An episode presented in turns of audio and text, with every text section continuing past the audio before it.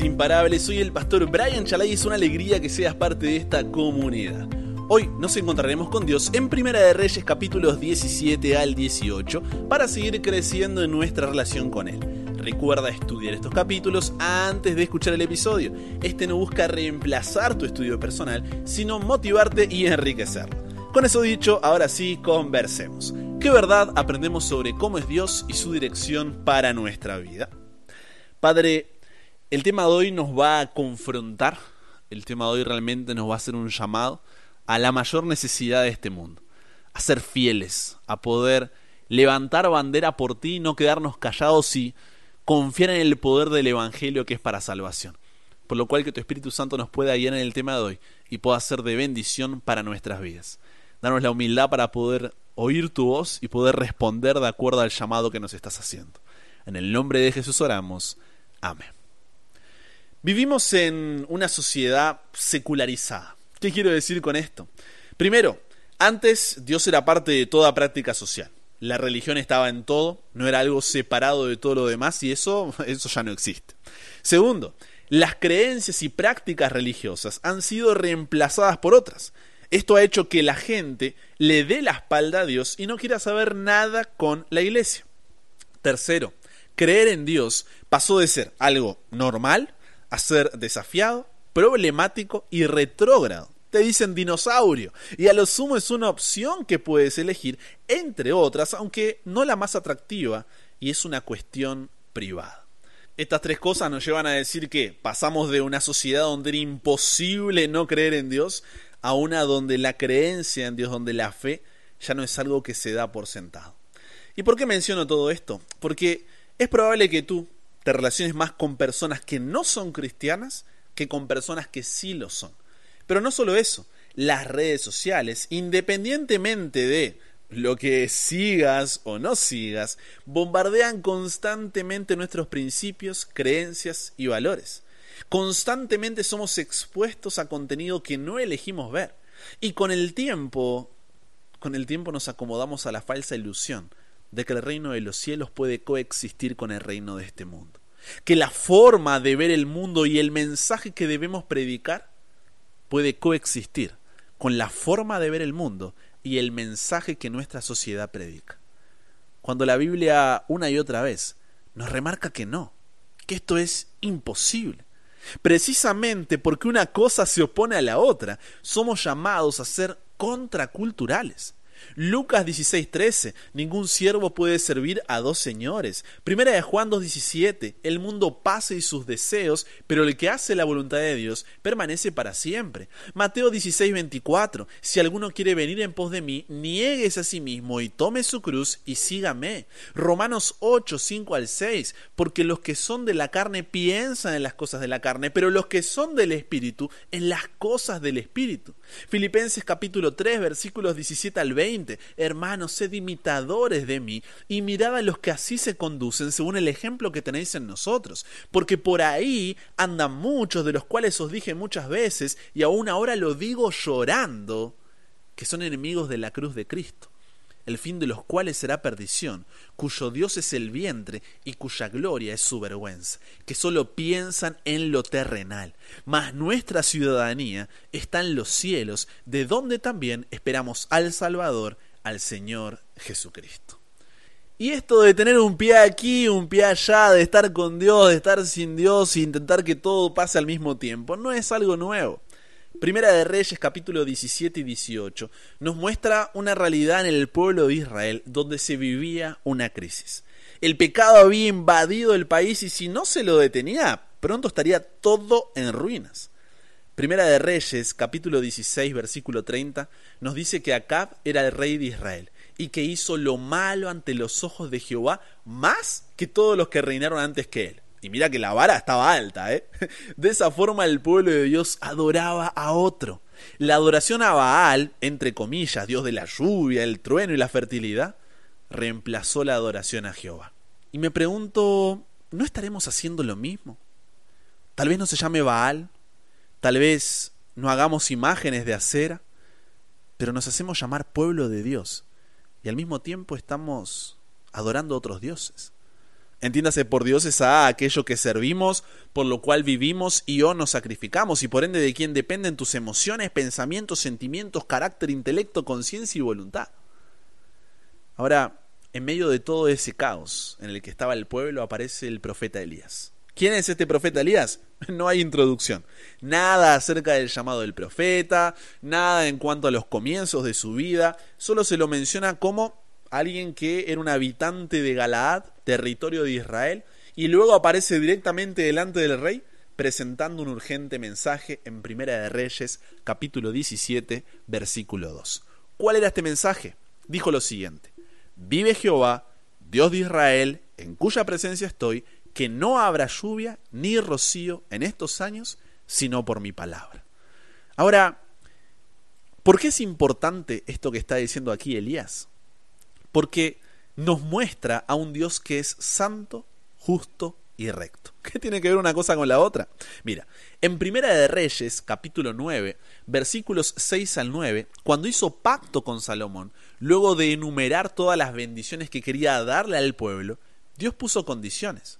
Le dijo, pero si en lugar de obedecer, obstinadamente os apartareis de mí vosotros y vuestros hijos, y no guardareis mis mandamientos y mis estatutos que yo he puesto delante de vosotros, sino que fuereis y sirviereis a dioses ajenos y los adorareis, yo cortaré a Israel de sobre la faz de la tierra que les he entregado.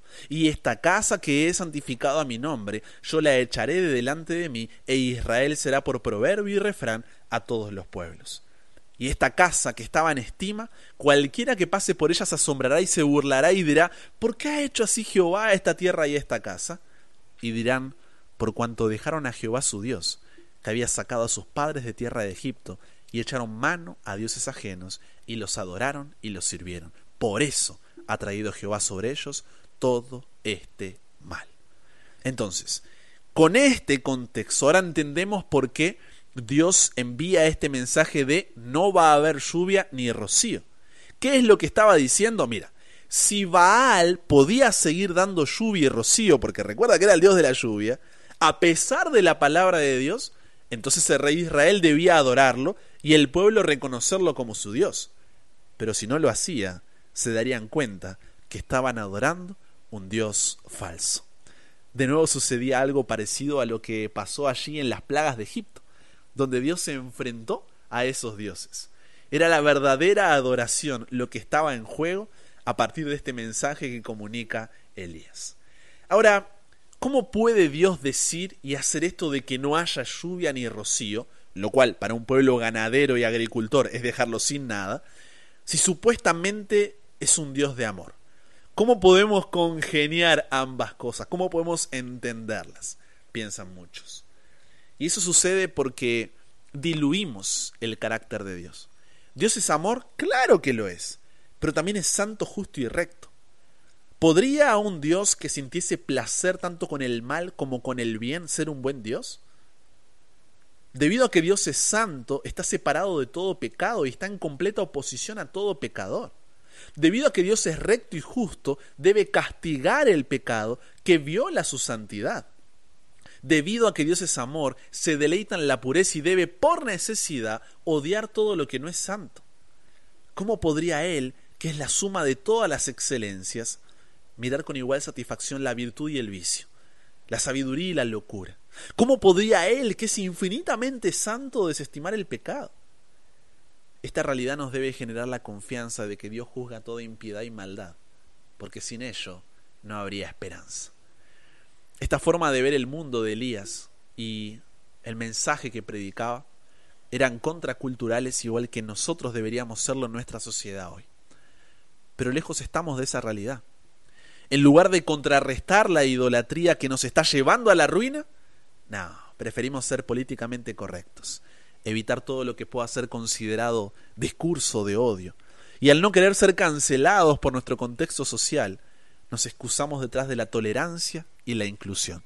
O, en peor instancia, simplemente no nos interesa, somos indiferentes. Pero Éxodo, capítulo 20, versículo 5, nos dice que Dios es un Dios celoso. Dios no quiere tus migajas, quiere que te sientes con Él en su banquete. Dios no quiere ser tu rueda de auxilio, quiere ser el volante que guíe tu vida. Dios no quiere ser uno más, Dios quiere ser el único. Dios no quiere ser el último, quiere ser el primero. Dios no quiere ser un consultor, quiere ser tu soberano. Dios no quiere ser uno de tantos, sino el único incomparable. Dios quiere un compromiso total.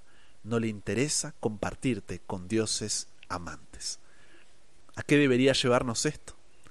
A entender que la mayor necesidad del mundo es la de jóvenes que no se vendan ni se compren. Jóvenes que sean sinceros y honrados en lo más íntimo de sus corazones. Jóvenes que no teman dar al pecado el nombre que le corresponde.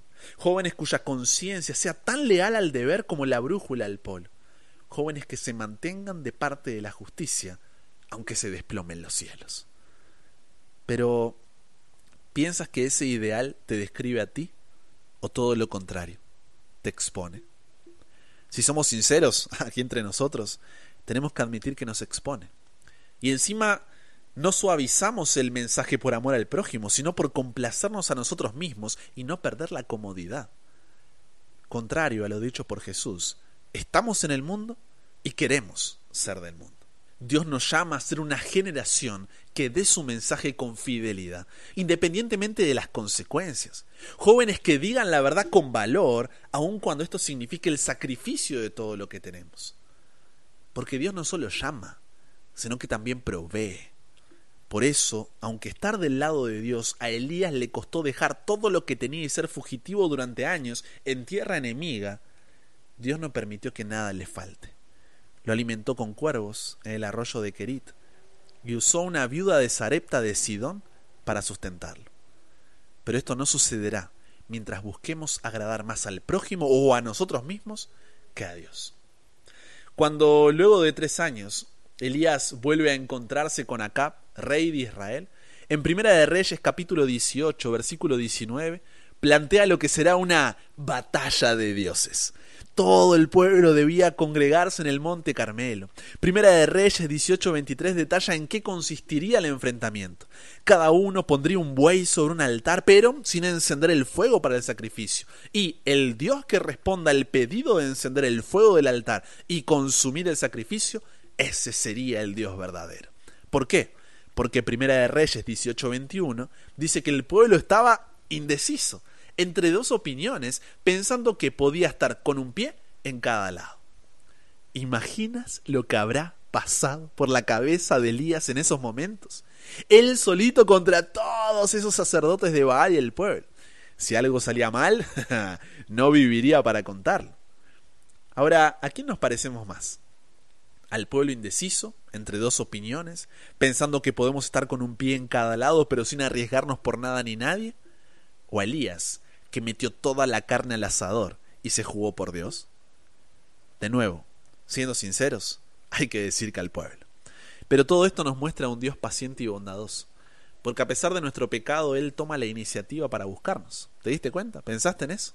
No son nuestros méritos los que nos permiten reconciliarnos con Dios, porque nada merecemos. Todo lo contrario es por pura y absoluta gracia y misericordia de Dios. Gracia porque nos da lo que no merecemos y misericordia, porque no nos da lo que en realidad sí merecemos. De la misma forma que hizo con el pueblo, no importa cuán lejos te hayas sido o cuán bajo hayas caído, hasta aquí, Dios no desistió de ti. Los sacerdotes de Baal intentaron, sin éxito, que su Dios les respondiera. Por más que gritaran y se cortaran con cuchillos y espadas hasta quedar bañados en sangre, solo recibieron silencio y las burlas de Elías, que aún sin saber qué haría Dios, confiaba en su palabra. ¿Podríamos hacer lo mismo? ¿Confiamos en Dios aún sin saber cuál será su respuesta y cuándo responderá? Finalmente llegó el turno de Elías. Invitó al pueblo a acercarse, arregló el altar, colocó doce piedras conforme al número de las tribus, hizo una zanja alrededor del altar llenándola de agua, como para que no queden dudas, y en Primera de Reyes capítulo 18, versículos 36 y 37 dijo, Jehová Dios de Abraham, de Isaac y de Israel, sea hoy manifiesto que tú eres Dios en Israel y que yo soy tu siervo, y que por mandato tuyo he hecho todas estas cosas. Respóndeme Jehová, respóndeme para que conozca este pueblo que tú, oh Jehová, eres el Dios, y que tú vuelves a ti el corazón de ellos. La mayoría de las veces nuestras oraciones se tratan de nosotros, nuestros intereses, nuestros tiempos, nuestras formas, Cuando Romanos 11:36 dice que de Él, por Él y para Él son todas las cosas. A Dios debe ser la gloria para siempre. Y eso está claro, clarísimo diría, en la oración de Elías.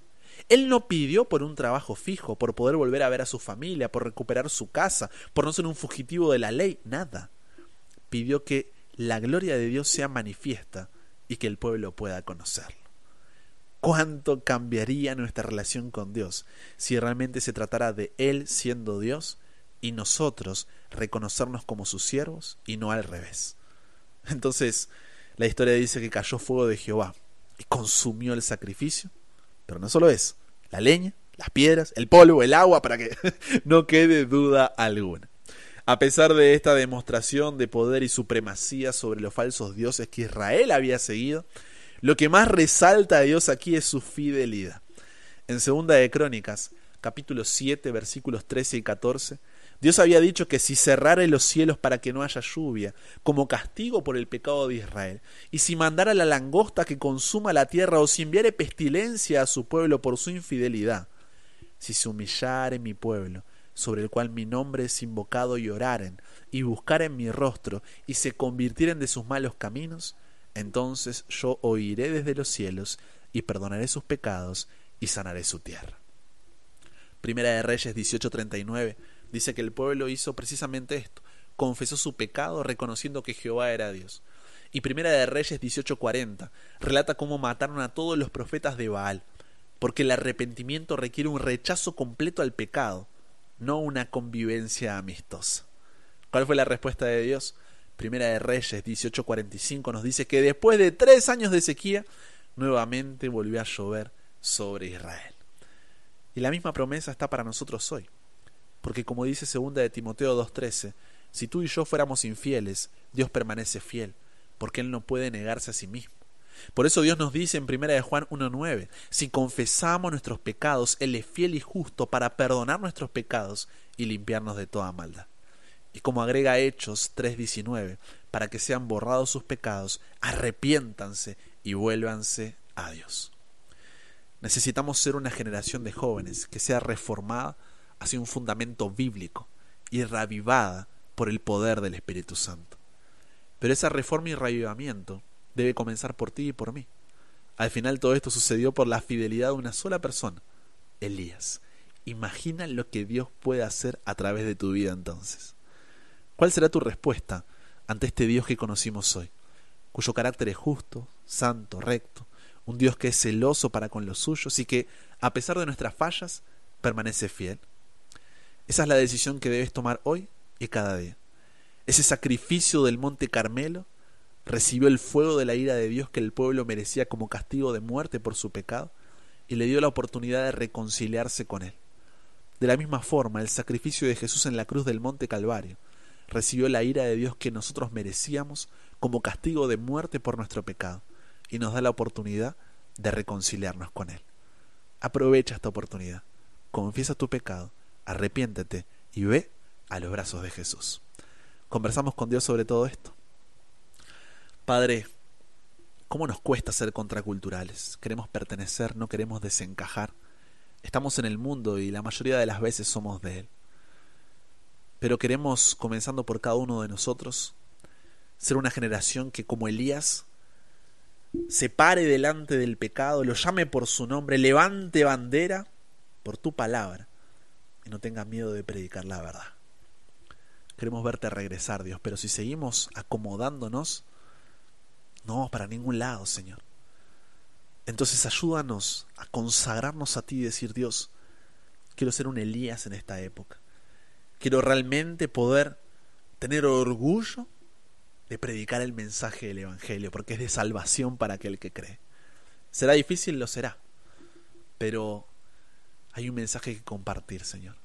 Un mensaje de vida, un mensaje de esperanza, un mensaje de salvación. Por lo cual que cada día podamos consagrarnos a ti, buscando esa reforma que nos lleve a tu palabra y un reavivamiento del poder de tu Santo Espíritu, que nos ayude a poder marcar la diferencia en esta generación en esta sociedad, en esta cultura, para tu gloria. Nos entregamos hoy a ti, Dios. Cámbianos, renuévanos, transfórmanos, somos tuyos. En el nombre de Jesús oramos. Amén.